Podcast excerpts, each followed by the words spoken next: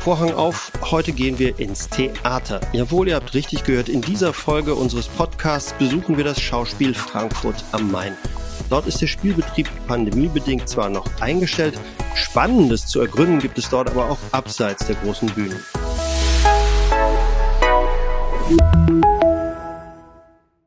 Steffi und ich sprechen heute mit den Experten vor Ort über die Inhouse-Mobilfunkversorgung dieses Kultur-Hotspots und damit herzlich willkommen. Hallo und herzlich willkommen auch von mir. Übrigens, dieses Thema ist auch für uns eine Premiere, denn in diesem Podcast haben wir noch nie über eine Inhouse-Vernetzung in einem Theater gesprochen. Kultur-Hotspot, das bringt es auf den Punkt. Und natürlich haben wir auch für euch recherchiert.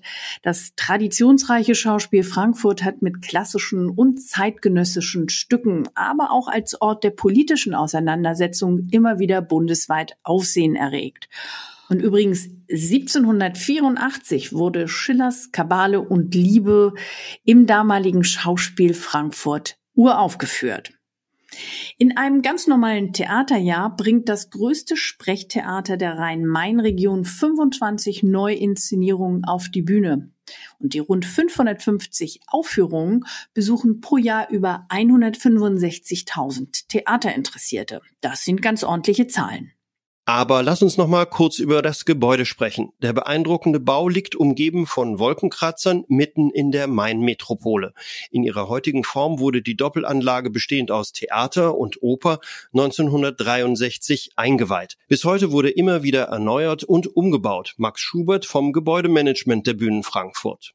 Wir sprechen hier von knapp 80.000 Bruttogeschossfläche, die wir haben, was echt eine Menge ist. Und da kann man sagen, wird jeder Quadratmeter von der Kunst als Lager, als Werkstättenbereich und so weiter genutzt. Angesichts dieser Dimensionen ist eine lückenlose Mobilfunkversorgung auch innerhalb des Hauses unverzichtbar. Und das nicht nur, weil das Publikum in den Pausen vor und nach der Aufführung wie gewohnt das Smartphone nutzen möchte. Nein, in dem Gebäudekomplex arbeitet auch ein internationales Team aus 47 Nationen. Und das sind bis zu 1200 Festangestellte mit bis zu 300 MitarbeiterInnen in Aktion. Zusätzliche im Haus verteilte Antennen beseitigen in größeren Bauwerken typische Empfangsprobleme, zum Beispiel wenn die Mobilfunksignale durch die Betonwände hindurch müssen. Die auf dem Dach des Schauspielhauses installierte Antenne reicht da nicht mehr aus. Sie versorgt vor allem die Straßenschluchten in der Umgebung des Schauspielhauses und der Oper. Diese Dachantenne ist für die Installation der Inhouse-Versorgung ein Glücksfall, denn die Mobilfunksignale zur Ansteuerung der Außenantenne werden auch für die Ausleuchtung des Innenbereichs genutzt. Der zuständige Telekom-Funknetzplaner Niklas Seelbach hat dazu die Kabelverbindung zwischen der Systemtechnik und der Dachantenne angezapft. Die Systemtechnik macht nichts anderes, als aus dem optischen Signal ein Hochfrequenzsignal, was letztendlich unsere ähm, Mobilfunkantennen ausstrahlen.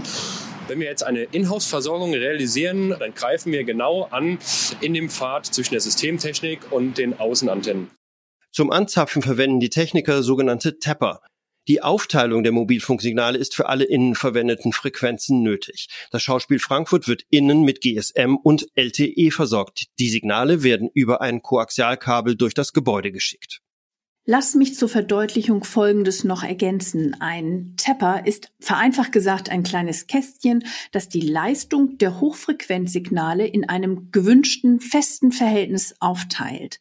Und diese Tepper werden auch eingesetzt, wenn es darum geht, die im Haus installierten, unscheinbaren Indoor-Antennen an das Koaxialkabel anzuschließen. Also es gilt der Grundsatz und das Ziel, vom Keller bis zum Dach sollte die ausgekoppelte Leistung mehr oder weniger immer gleich hoch sein. Und weil aber physikalisch bei einer längeren Distanz die Signale abnehmen, kommen die Tepper ins Spiel. Diese kleinen Helfer sind unterschiedlich dimensioniert und sorgen für eine bedarfsgerechte, gleichmäßige Mobilfunkausleuchtung innerhalb des gesamten Gebäudes. Noch einmal Niklas Selbach dazu.